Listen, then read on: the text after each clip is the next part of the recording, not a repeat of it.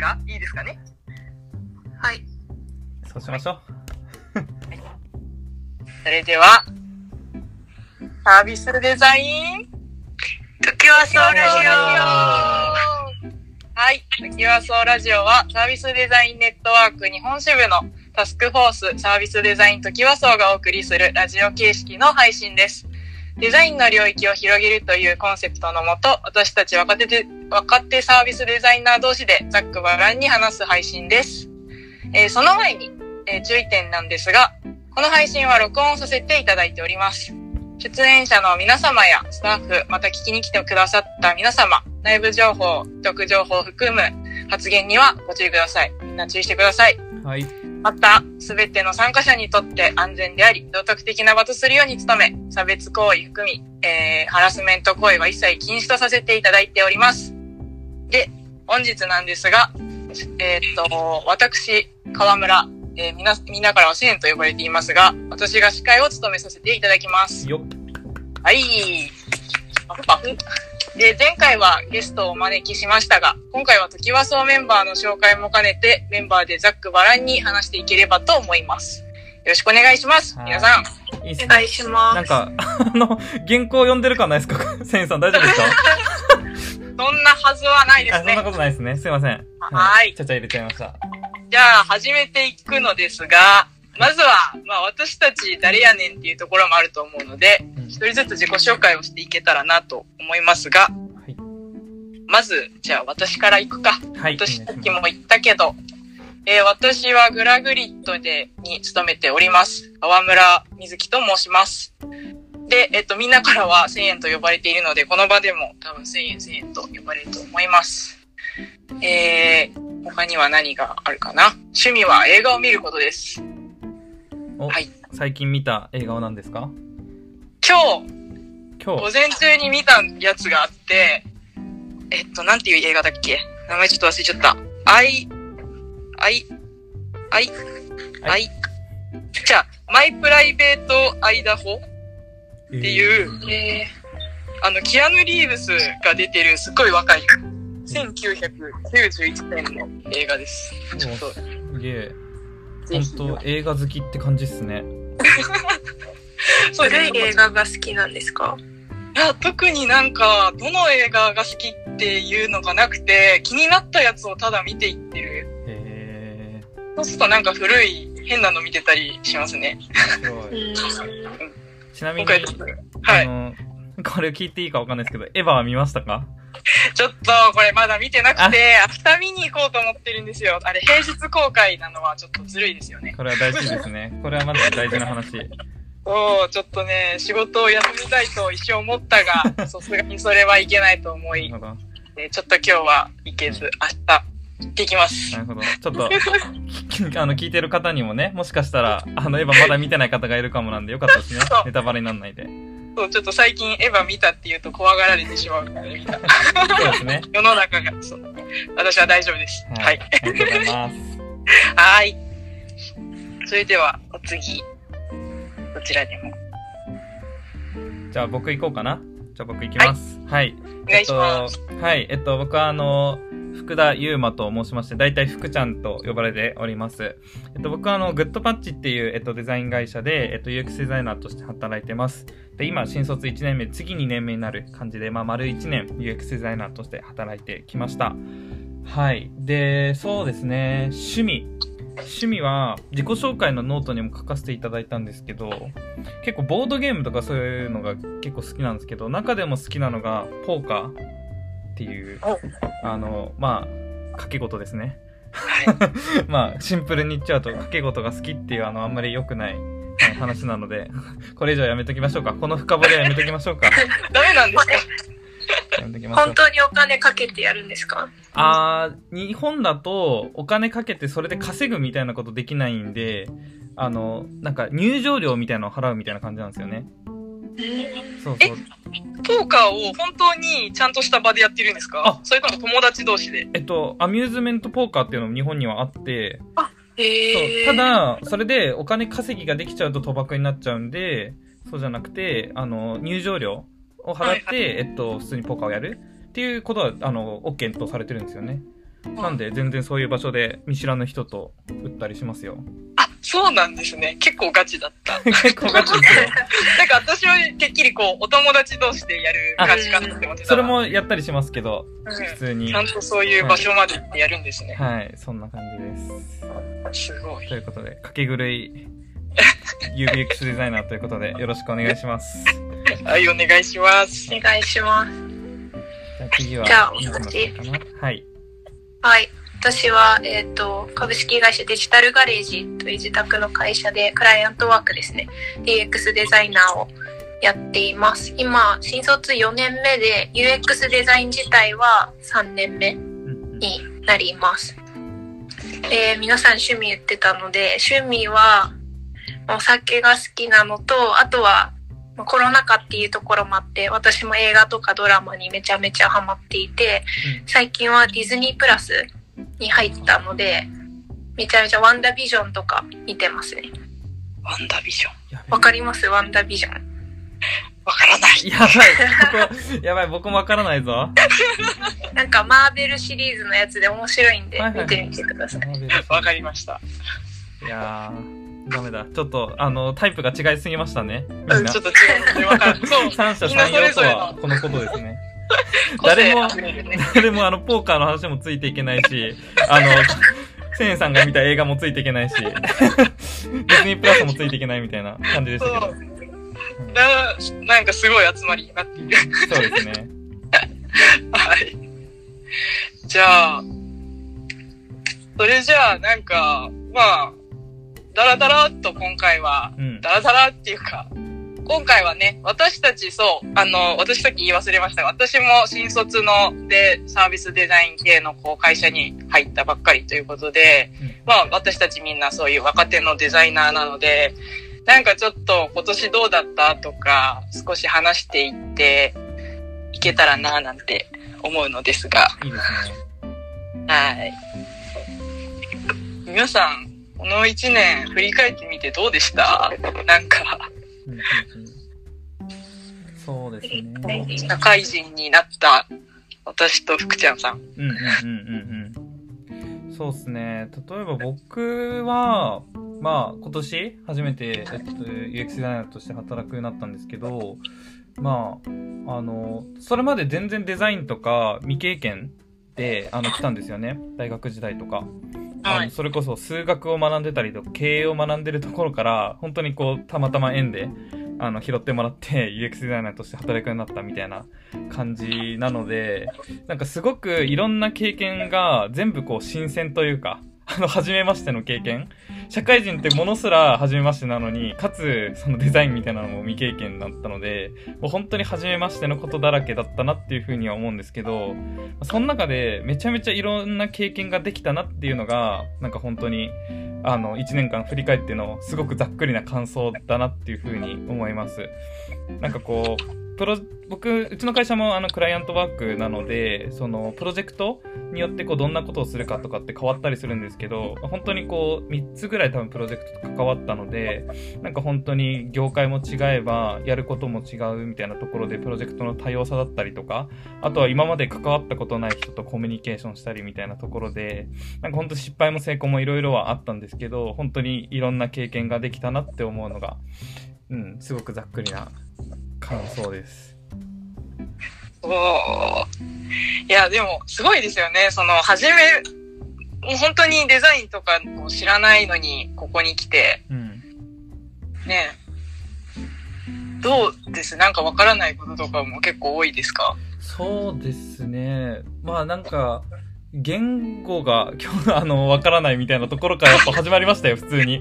あの、まさに赤ゴミ、赤ちゃんみたいな感じでした。あの、その言葉って何なのみたいなところから始まるみたいな感じでしたよ、本当に。いや、それでもデザインだけじゃないですよね。まあ確かに。社会人として、なんかビジネス用語全然わからなくないですか、最初。いや、本当にわからない。確かに。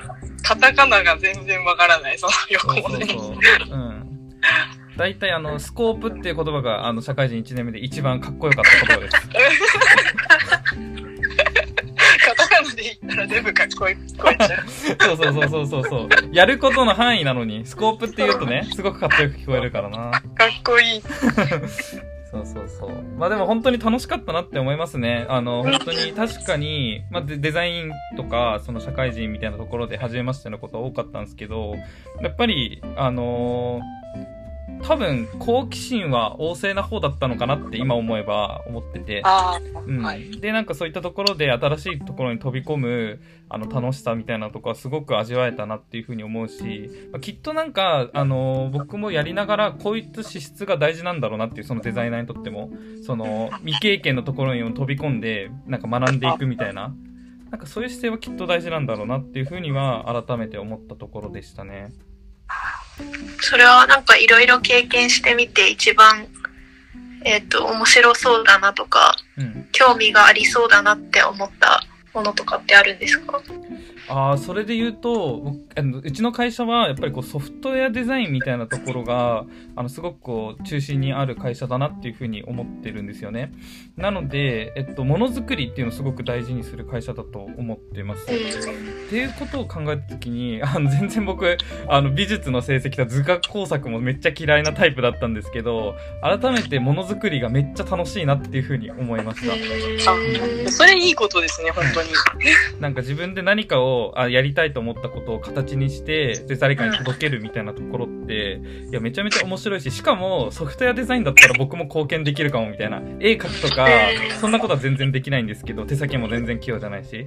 でも、ソフトウェアデザインは、なんか自分が頭で思い描いたものをソフトウェアの中で、こう、形作れるみたいなところ。いや、これはマジで自分でもできるかもだし、すげえおもろいことだなっていうふうに思ったところですね。確かうん。に。いいですね。まあそういうね、なんか物を作る才能っていうところだけが重要じゃないから、こう、うん適材適所みたいなのがね、やっぱあるなって。うんうんうんうんうん。そうですね。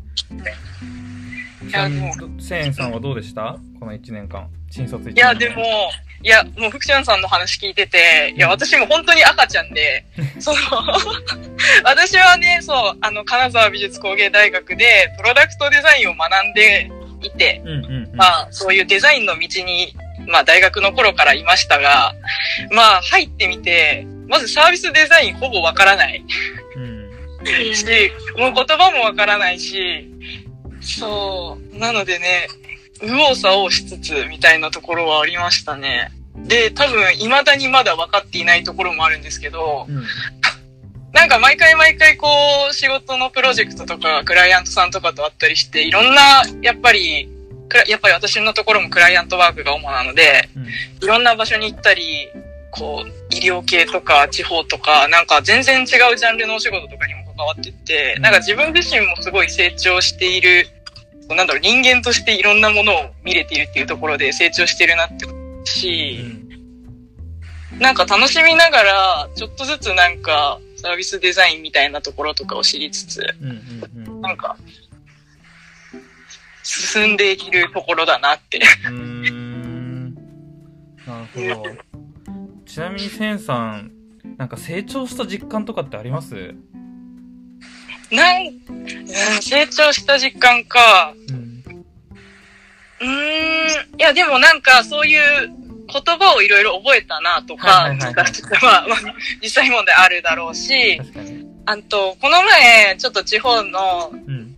のお仕事で少しなんかワークショップをやったんですけど、その時にこう、一つのグループにちょっと入って、ファシリテーションうんを、まあそこでついてやれと。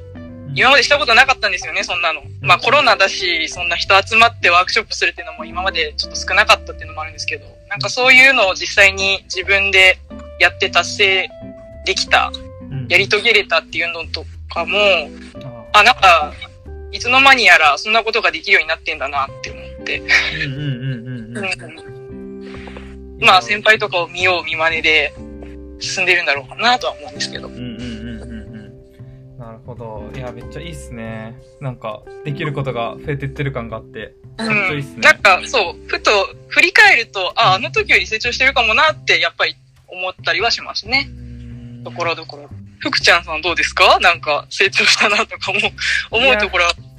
もう僕は、全然です。え、全然ですか？僕、実はもう、僕、全然で、むしろなんか失敗とか、はい。なんだろう、こう、あ、僕こんなこともできないんだって思うことの方が結構多くて。いや、でもそれは多いですよ。多いです。多いかな。でも僕もなんかそんな感じで、まあ確かに知識とか会話できるようになったみたいなのあるんですけど、なんかもっと基本的なコミュニケーションみたいなところで、なんか全然うまくできなかったな、みたいな。あれ僕ってこんなこともできないんだ、みたいなことはすごく感じたことがあって、なんかこう。それはでも気づけるだけすごいですよ。気づかないまま行っちゃったらやばいけど、気づいたら改善ができるから。うん。確かに。まあそういう意味で言うと、なんか、あの、気づける現場に、なんかこう、放り出してくれたみたいなところあるかなと思ってて、あの、それこそコミュニケーションっていうところで言うと、クライアントと実際に、こう、矢面に立つというか、コミュニケーションの。で、うんあの、実際にクライアントとやり取りするみたいなところから、もうしっかり任せてくれたというか、あの、まあ、一応 UX デザイナー、一人の UX デザイナーとして、しっかりこうプロとしてアサインをしてくれてるみたいなところが、やっぱりそうあるなと思ってて、まあだからこそ感じれた部分はめっちゃあるなと思います。なんで、そういう意味で言うと会社に感謝だなと思いますね。素晴らしい環境。素晴らしい。うんそうですね。水野さんは1年目とかどんな感じだったんですか？1年目ですか ?UX デザイナー1年目？あそう、そうです。確かに、そそっか。1年目と UX デザイナーの1年目が違うのか。時間軸が。うですね。まあ、そうですね。新卒1年目の時も、ちょっと、まあ最初、なんだっけな、EC サイトの運用を手伝うデザイナーさんと一緒に運用素材を作って、毎月2回の更新に合わせて、えっと、アップしていくっていうのをしてたんですけど、それと並行して時間に余裕ある時 UX デザインの勉強をやったり、先輩がやってるそういうワークショップみたいなのに参加したりはしてて、で、UX デザイナーっていう肩書きをもらって動き始めた時は、何やってたかな？あれですね、ユーザーリサーチとかでインタビューとかを初めてやって、こう人の話を引き出す難しさとか、なんかそういうところで結構どうやってやろうって悩んでたりしましたね。うん。まあでも幸いあれなんですよね。その当時2年目の時に、えっと、産業技術大学院大学うんうんで人間中心デザインの学校に通ってたんで、そこで、まさにあれだ、千円さんの先生、あ、上司の三沢さんとか。うん。に相談しながらとか、そこの先生たちに相談しながら模索したりとか、うん。毎回こうインタビューとかワークショップやるたびに先輩に怒られて、うん。こう振り返って、こうそれを改善しての本当にその繰り返し、うん。全然できないって、うーって半分泣きながらこうひたすらやってるって感じでしたね。まあでもそう。いや、なんかそれすごい実感して今やってるところだなって思って。そう、なんか、実際にやらないとできるようにならないじゃないですか。そういうう、んまあ大勢の場で一緒に何かをするっていうことが、まあ仕事として多いから、すごいなんか、うまくいかなかったなとか、めちゃくちゃ最近感じて、すごい凹んで、まあさっき福ちゃんさんも言ってたけど、こんなこともできんのかって思いながら、うん 私もやってますね。うんうんでもなんか、水野さんがめっちゃおもろいなと思ったのは、その、実務で、そのインタビューとかの経験をやりながら、その産業能率大学でも学んでたみたいなところで、多分、あ、てか、そんなに知らないんで、あれなんですけど、きっとこう、どちらかといえばこう、なんだろう、形式だった、その知識みたいなもの、体系だったものが、学べる。のかなと思ってて、その形式だったものを学び、それを実践でやり、で、それを、その実践で学んだものがまた形式で学ぶもので、こう、フィードバックされていくみたいな、なんかそのいい循環回せそうだなっていうふうにはすごい思ったところでした。それはそうですね。なんか、まあ、教科書的なところというか、体系的なところ、ちゃんと歴史の部分からうん、どう理論立てて、みたいなところとか、えっ、と、そうですね。体系的に学べましたね。でもなんか、こう、教科書を読んで理解したつもりでいても、実践すると結局全然できないんですよ。めっちゃわかる。あれ思ってたんと違うぞって。そうそうそう。で、実践してできないから、まあ、さ相談したり、もう一回教科書をその後読むと、めちゃめちゃ納得感がまた増したりといや、か、めっちゃわかるなそれを何何回も何回も繰り返した感じですかね。なんで UX デザインの教科書っていう、あの、緑色の本があるんですけど、はい。あれ多分ボロボロになるまで何回も読み返して、いやー、1年目。めちゃめちゃわかるな。水野さんの話聞いてると、いや、すごいなって。うんいや、UX デザインの教科書とか、本当になんか、一通り読むというよりは、マジでこう、実務の中で、あの、やったことの作品というか、なんか、現在地知ったりとか、今やったことってどういうことなんだっけみたいなことを振り返ったりするときにめっちゃ僕も活用してました。うん。本当そんな感じでう、ん。何回も振り返って、ちょっとずつできるようになって、みたいなうんうんうん感じでしたね。本当っすね。なんか、僕、最初も、あの、1年目です。なんか、最初のアサインは、どちらかでは OJT に近いというか、先輩デザイナーと一緒にアサインされたんですけど、なんか先輩がやってることを見てると、なんかすげえ当たり前、さも当たり前のようにやるから、なんか、逆になんか、あれ？意外と普通のことやってんなって見えるんですけど、あの、その後自分でいざやってみると、あの、全くできなくて、あの人たちは化け物だったんだってことを、後で気づくみたいなのがあって、あの、特に僕自身があったのが、あの、なんかやっぱユーザーのインタビューだったりとか、あとはまあ、僕たち、あクライアントの、あの、と対峙する時だったとしても、その、クライアントまさに、もしくはユーザーが、こう、なんだろう、声に出してないというか、潜在的に思ってることとか、あとはクライアントだとすると、その、言語化はできてないけれども、そのサービスに対して思ってることとか、原体験みたいなものみたいなものを深掘りすることとか、そこから、あの、本当にこう、目に見えない価値みたいなのを抽出していくのってすごく大事なことだと思ってるんですけど、なんか、全然そんなことができてなくて、ただ表面上の、なんだろう、情報整理しかできてなかったなっていうのがめっちゃあったんですよね。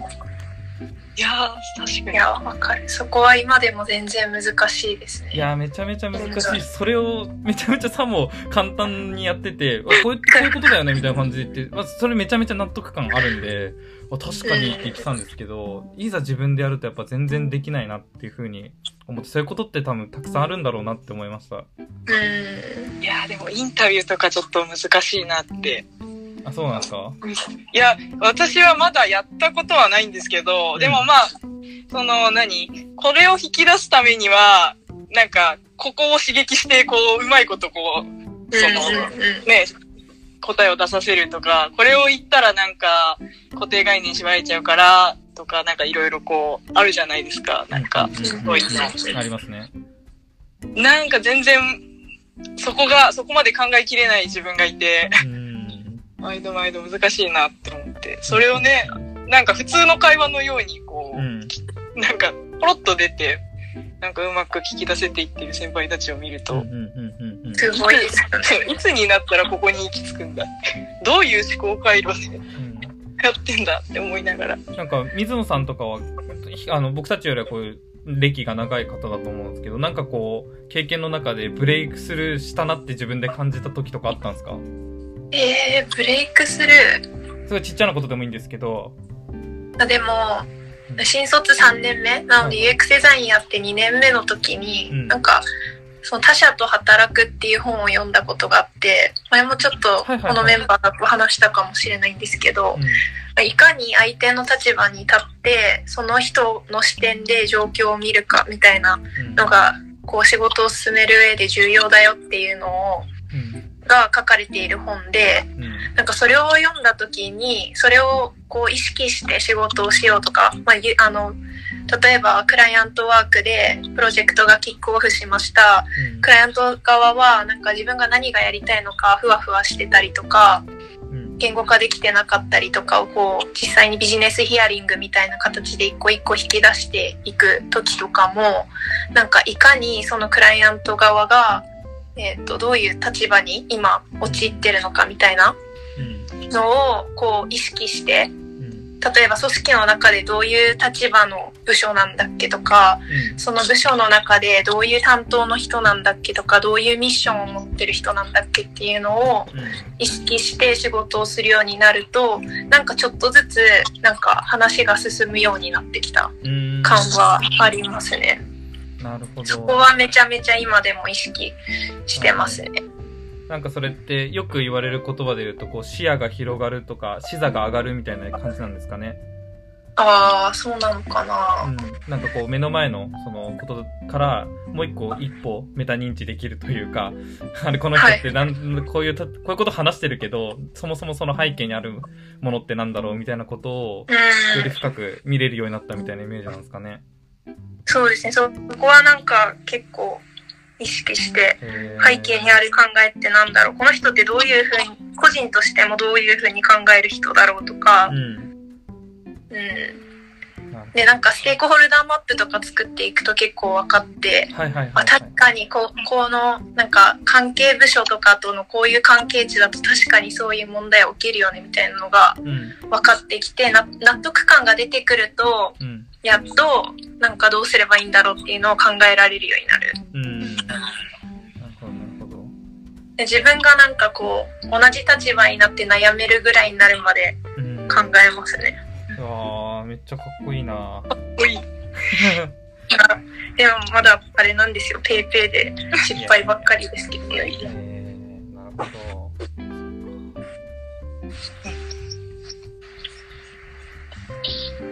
じゃあ、なんか、あれですね、あの、水野さん、1年目の話聞いちゃいましたけど、ここ1年間の振り返りでしたよね、テーマ。これ、そう言われてみれば。なんか、私たちに釣られるそういう会話ですよねに。。聞いちゃいましたけど。そう。どうでしたか？1年間ですよね。どうだったかな？そうこ、今年一番大きかったのが、自分のチームにアナリスト、定量データを見る人たちが参加して、うん。えっと、もっと言うと、あの、私の組織の説明をすると、CRM って言って顧客体験を追う本部の中に、えっと、UX デザインセンターっていう部門があって、うん。その UX デザインセンターっていう部門の中に、もともと UX デザイナーしかいなかったんですけど、うん。そこに、えっと、定量を見るチームと、あと事業企画をするチームが参加ったっていうのが今期すごく大きくて、そうすると、なんかこう、今まで触れていない定量分析みたいな視点も持たなきゃいけないとか、うん。ビジネスみたいな視点も意識しなきゃいけないとか、今までこう純粋にユーザー体験を作るみたいなところを勉強して、うん。ゴリゴリやってきたところが、なんか、こうもうちょっと視野を広げて、いろんな分野のことを考えるようになったっていうのは、今年一番大きか大きなところだったかなとは思いますね。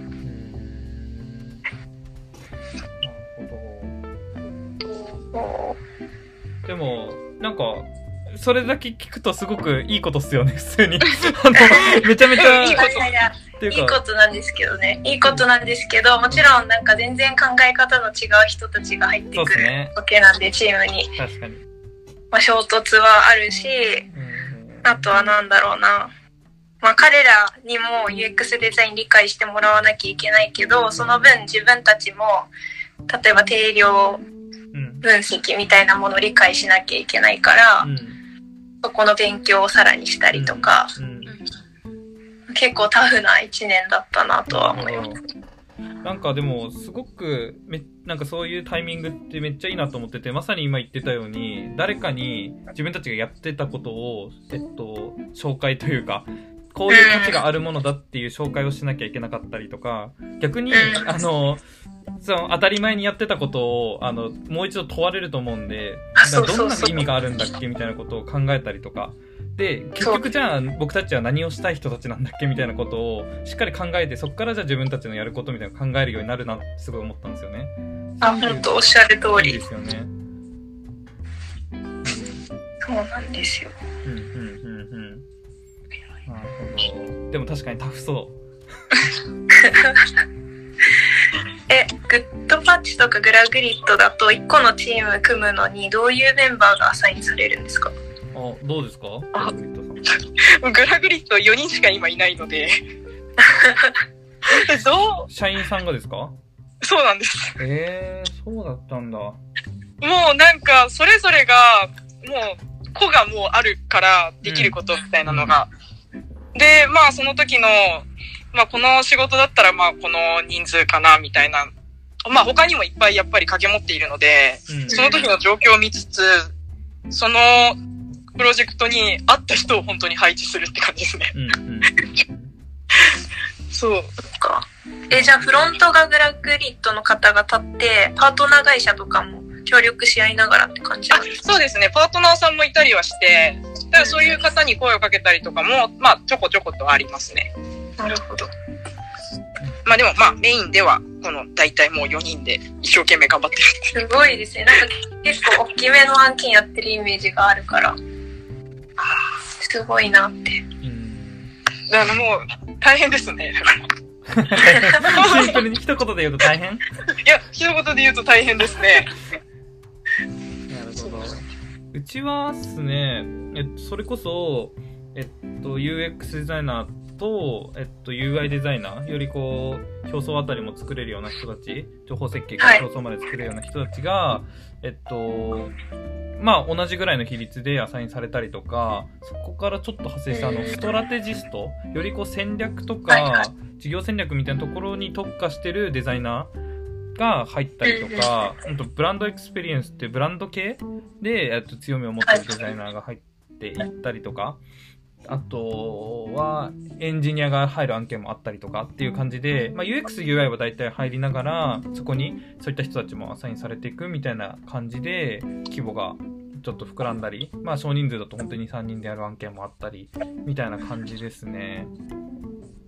なるほど。うん。やっぱり、それこそ、あのあの、やっぱり、もともとは UX、UI で、あのメインでやってたけれども、よりこう、専門領域を広げていこうみたいなところで、ストラテとか BX みたいなのが走ったりとか、あとはその UX の中でも、よりこう、どんな専門性を高めていくべきなんだみたいな議論は出てたりするし、やっぱそうなった時に、そうですよね。うん、なんかさっき言ったような話がまさに出てきますね。僕たちって何をしたいんだっけみたいな話とかが出てきますね。なんか思ったのが、ブランドとか UI とかうん。は結構なんか専門領域があってうんっ。ていう感じだと思うんですけど、UX とかってなると、うん。なんか結構広かったりすると思うし、なんかストラテジストと UX デザイナーっていうところだったり、ブランドうん。の方とかって結構職務領域被ったりするのかなってイメージあるんですけど、うん。なんかどんな感じでやられてるんですか？あの、めちゃめちゃあると思います。で、あの、僕もそんなにめちゃめちゃ詳しいわけじゃないとか、あとまあ、えっと、BX の人たちと一緒に仕事したことないんで、えっと、はいはい。そこまで、えっと、めっちゃ分かってるわけじゃないんですけど、まあ、その上で、僕自身がなんとなく感じてる、えっと、UX デザイナーの専門領域の話で言うと、やっぱり根底にものづくりがあることかなっていうふうに思っていて、やっぱ brand experience とかブランドとか、あの、まあ、インナーアウターも含めた、その、えっと、まあ、言語化だったりとか、ブランド作りみたいなところで終わったり、そういう可能性もあるとは思うんですけど、そこからどう物にとかサービスにつなげていくか、みたいなところ、まあ、ブランドから、えっと、物まで一貫してる必要がやっぱりあると思っていて、そこの、えっと、つなぎ役ないし、えっと、そこをちゃんと一気通貫で作れるようにするための役割としてやっぱ UX デザイナーってすごい存在してるかなっていうふうには、まあ、ちょっと個人的な解釈なんですけど、はい、思ってるところですね。なるほど。うん。そっか、じゃあ、はっきり分かれてるっていうよりかは、そういうつなぎ役をやったりとか、一緒に考えたりとかをしながら、でもよりこう、ものづくり寄りなのが UX デザイナーって感そうですね。じなんですかちゃんとものづくりの観点をあの持ってる人たちかなっていうふうに思って、さっき言ってた、そのストラテとかやっぱり戦略にすごい特化してる方たちで、それこそ M1、えっと、MBA 通ってたみたいな人たちとかも結構いたりして、本当に戦略特化型みたいなイメージなんですけど、そこからやっぱりものにどうこう落としていくかみたいなとこを考えられるように僕自身もならなきゃだなと思うし、そこがやっぱ強みなのかなっていうふうに思ってますね。なるほど。うん。うわなんかみんな全然違うな。そうですね。違いますよね。なんか、いや、わかんないですけど、グッドパッチとかグラグリッドとか、なんか、まあ他で言うとコンセントとかなんか似たような界隈っていうイメージはあるんですけど、うんでもやっぱりそれでもそれぞれ個性があるんだなって思いましたね。そうですね、サービスデザインとかデザインみたいなところの解釈も多分全然違いますよね。いや、と思います。うん、そうですね。でもやっぱり、あの、思うのが、さ、さっきあったような、その他者と働いたりとか、いろんな人と共同しながら、その自分たちの価値を、こう、クリティカルというか、なんかすごい、あの、シャープにしていくみたいなことは、すごくいい活動だし、やっぱそれはしていくべきだし、その中で独自性みたいなのが出てくるみたいなの絶対ありますよね。うん。あります。うん思います。いや、タフな1年間だった。よかったっていうことで、なんか変な総括しちゃダメだな。そう、なんか悪くはなかったですよね、皆さん。それぞれに何か、こう、掴んだ一年だったな。そんな風にね、感じますね。はい、ありがとうございます。はい。すごい楽しかったな。うんえ、じゃあ、え、皆さんは、将来、将来？うん。今後なんか、どんなことしていきたいとか、なんかあるんですか？将来。うん、今は過去の話、一うんうん年にうんうん。話をしましたが、未来について。未来か。どうですか？いや。ダメだ。ちょっと、あの、僕一旦パスで、あの、ちょっと考えさせてください。ちょっと、一旦、あの、どうですか？あの、せんさんか、水野さん。あー、これどれぐらい、うーん、将来したいこと、未来？うん。今目標にしてることでもいいんじゃないですか？確かに。そう、私、まあ大学でプロダクトの勉強してたんですけど、うん。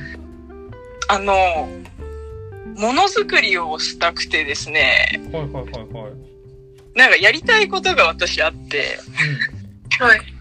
あの、なんか工芸とか、なんかいらなくなったものとか、なんか使われなくなったようなものとかを改めてなんかちょっと作り直していくような活動を今後していきたいなってうふうに思っていて、で、まあなんかそういう方たちと、なんだろう、えっ、と、工芸作家さんの人とか、なんかそういう人たちとつながりを持って、なんか一緒になって新たなブランドを考えたりだとか、うん。なんか体験みたいなのを考えたりして、ものをっていうのを改めてなんか作り直すっていうのとかが、をしていきたいなーって思っている。へえ、面白そう。うん。個人的願望が、そういうことをしたいと。面白そうだし、なんか社会的にも意義がありそうな、なんか、うん。すごい、よさい、よさげなうん目標です。うん。うん。え、そういう仕事って実際あったりするんですか？あの、今やってる会社さんとかで。今なくてですね。でも、やりたくてですね。これはなんか、提案していたわけですね。で、そそういう相手を見つけてきていいよっていうふうに言われているんです。えめちゃめちゃいいじゃないですか。そうなんですね。だから、ちょっとなんかいい人いないかなって思いながら、じゃあ、今、あのーこう、今既存でサービスとかプロダクト作ってるけど困ってる人は、あの、1000円さんまでってことですね。そうなんでです。お願いしますって感じで。なんか一緒に考えていきたいよっていう。そんなこと考えてる。えーいいですね。なんか伝統産業とかにもそういうのありそうですね。そう、ありそう、ありそうですよね。私そう、金沢に住んでたんで、はいはい。石川県あその辺ってやっぱりそういう伝統的なものとかが多くて、うん卒業制作とかでもなんかそういう伝統的なものとかを改めて作り直すみたいなのをちょっと考えたりしてて、うんうんなんか今後やっていけたらなぁなんていううんふうには思うところですね。いいですね。あれ、なんか前コンセントの人で、仕立て屋みたいなのやってる人がいて、仕立て屋？そう、地方のなんか職人さんをピックアップして、はなんか一緒になんかいろいろ作ったりとか、メディア発信したりとかする、してる方がいますよ。あ、そうなんです。ちょっと調べよなんかう。いい分な野的には近そう。そう、なんかそういうことをしたい。うんそういうことをしたいんだ、私は。仕立て屋ちょっと見つけたら私も。はい。ちょっとお願いします。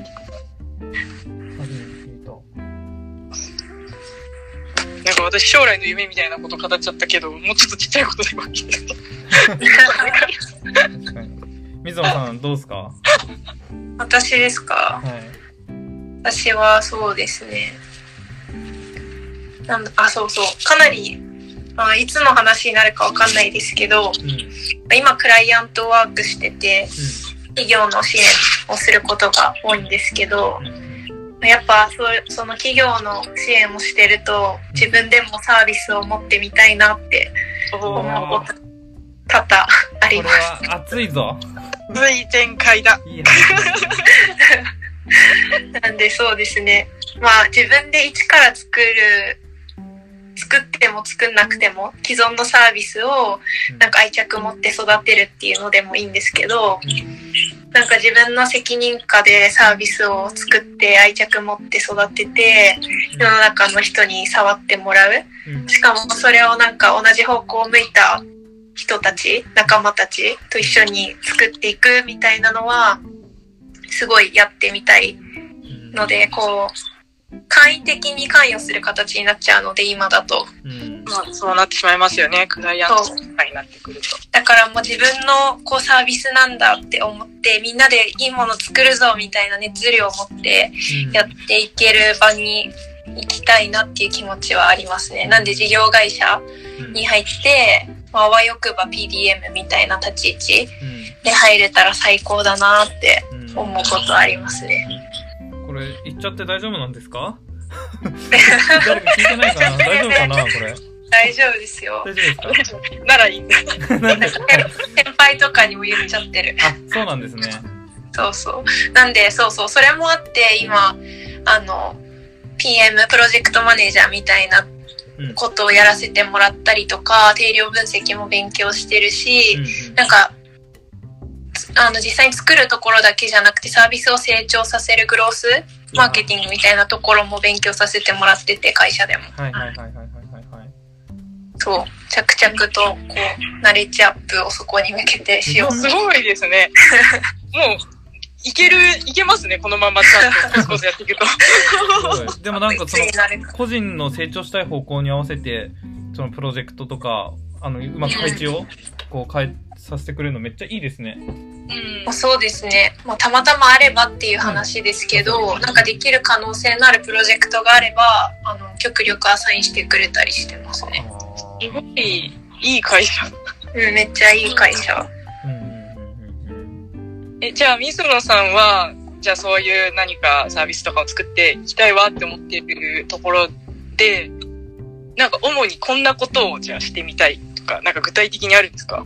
こんなこと、なんか、そう、分野が決まったサービスとかではなくって、絶対こういうジャンルのサービスじゃなきゃ嫌だとかもないんですけど、なんかどちらかというとなんか自分を表現するっていうよりかは、なんかチームで何かを作るとか、うん。なんか進行管理とかも私嫌いじゃないんですよ。すごい好きで、プロジェクトマネジメントしていい方向にみんながハッピーになるように進めていくみたいなのはすごいあの好きなので、そういう立ち位置でもいいなとは思ってます。うん。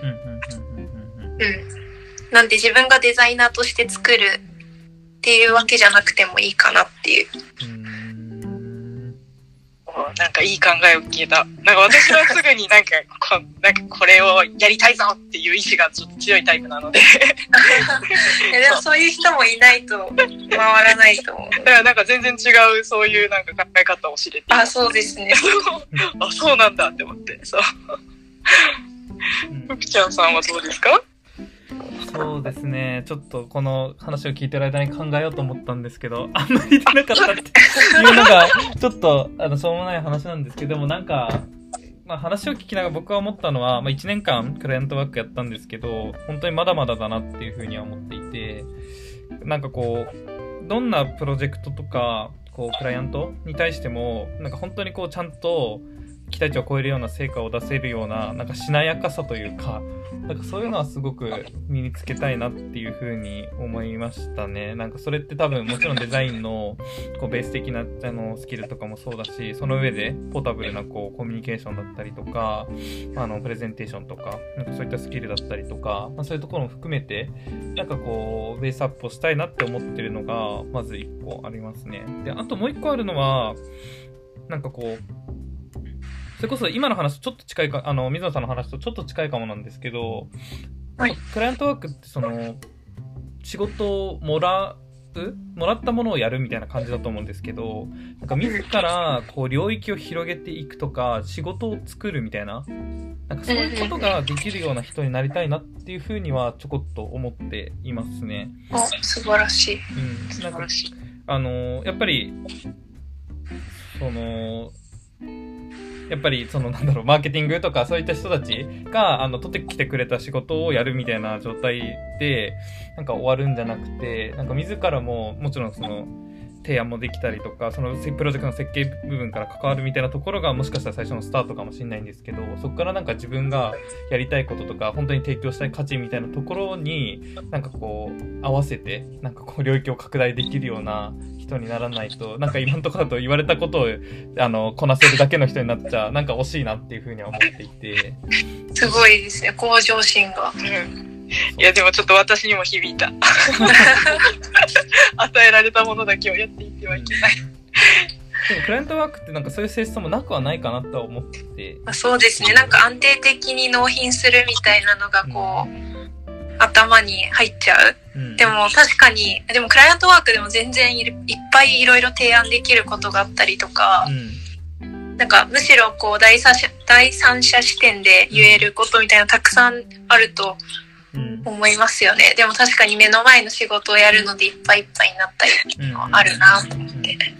そうですね。だし、なんか、自分たちのウィルみたいなところもしっかり活かしながら、うん。なんかそれを、こう、価値、ちゃんとそれをでも価値に反映させないと、あの、あの、クライアントワークの意味ないというか、自分一人よがりな話なので、そうじゃな自分たちのウィルと、それをちゃんとこう、クライアントの価値につなげていくみたいなところとか、で、それができるんだとしたら、あの、多分全然事業会社でもできると思うんですよね。それがユーザーになるだけなので、うん。みたいな感じで自分の仕事をなんか作っていく。ちゃんと価値を提供していくみたいな、自分のウィルに紐づいて、価値を提供していくみたいなことができるようになると、本当にどこでも仕事ができるような人になるんじゃないかなっていうふうに思確かに。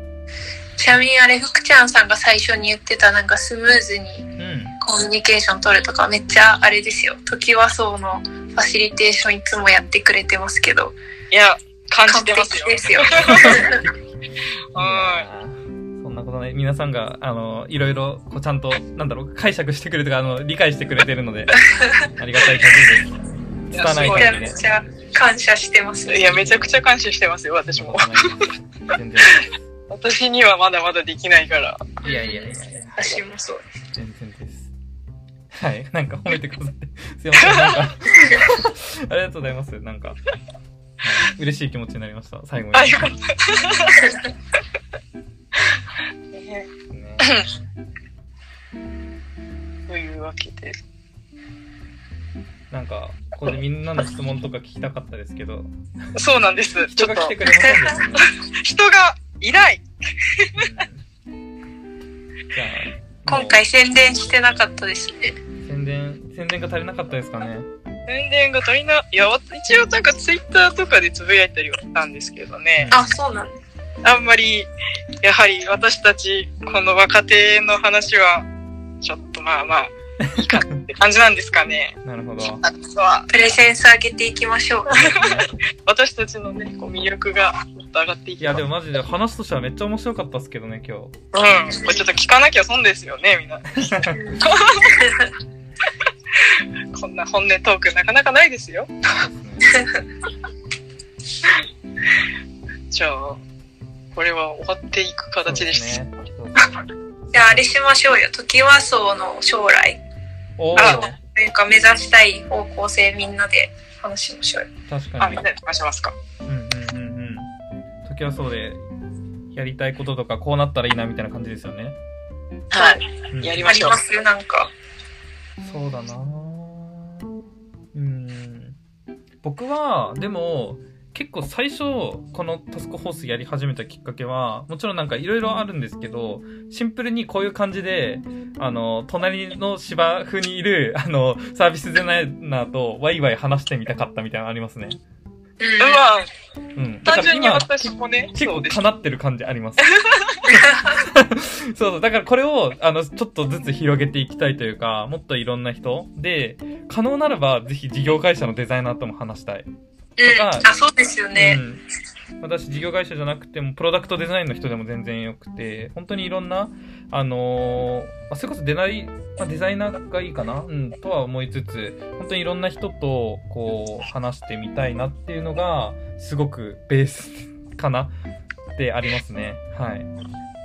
事業会社の方も参加してほしいな。なんかみんなクライアントワークだから。そうっすよね。みんなそうはいですよ。ななんかねいろんそうまあいろんな人と喋れる場にしたい。デザイナーもだし、こうね、やっぱね、サービスデザインとかをやっているような方とかと話して、こう、なんか知識の共有とか、そういうのもやっぱ楽しいし、うん身になるんですけど、もうちょっとなんか全然違うことをしている人と話してみたら、あれ？なんか、みたいな、うん。こう、発見があったりするようなね、うんうんうん。うん面白そう。あればいいけど。うん。いや、発見めちゃめちゃありますよ。なんか各社の違いとか、この3人で話してても気づくところはたくさんあるし、うん。本当に。そう。考え方の違いとかもさっきみたいに、うんなんか、これが作りたいんだっていうのと、なんか作る人をこうみんなでまとめて、うん。いいものを作るように方向性を決めていきたいんだっていう人と全然違ったりとか、うん、そうですね。たくさん気づきはありますね。確かに。なかなかこうやってね、違う会社の人と話すことがないので。ね。そうですよね。うん。純粋にもっといろんな会社の内部事情を知ってみたいっていうのがあるんですよね。どうなってんのって。水野さんとかどうですか？やりたいこと。いや、私もあれですよ。皆さんと同感で、そもそもここに参加した理由としては、なんか、普段あんまり、うん。あの、なんて言うんですかね、自分の会社のデザイナーの人としか話さないので、うん。しかも年齢も結構離れてる人が多くてっていうところなんで、うん。うん。なんか同年代のデザイナー、しかも他の会社の方々の考え方とかを知りたくて入ってますね。なんで、そういうのを欲してる人が他にもいると思うし、こういう風に発信していけて、もしあわよくばコミュニティとして人が増えていったら、うん。より良いかなって思いますね。うん。うん。うん。うん。いや、本当そうですね。じゃあちょっと、ね、まあ、次回ここに人がもっといてくれたらなっていう。そこは頑張りましょう。そうね。そこをね、そこを頑張っていきたいですね。なのでね。出しましょう。まあ、次回はあれですもんね、ゲスト呼んでうん。はい。そうですねゲス。ト呼んでます。やれればと。はい。思います。はい。じゃあ、今日は感じですか？はい。感じですね。はい。じゃあ、皆さん、ありがとうございました。はい。こんな感じでいいの？これ。これなんか終わり方とかありましたっけ？そう、前終わり方は決めてないんですね。じゃあ、最後に、なんだろう。最後むずっ。最後難しいなって、締め方がね、じゃあ、一言言って終わり。違うかなんか。じゃあ最後は、あれですかね。あの、また来てくださいっていうことで、あの、わかった。はい。あ、え？なんですか、なんですか？じゃあ、あの、時はそうラジオ今日は終わります。ありがとうございました。またねーバイバーイまたねバイバイじゃないですか。違いますかこれ。こんなんじゃない。いいですよ。それで。あ、それで大丈夫ですか、はい。じゃあ、時はそうラジオ第2回、皆さんありがとうございました。また来週も、来週じゃないわ。また次回も聞きに来てくださいね。バイバーイバイバーイ。バイバーイ。じゃあ終わります。はい。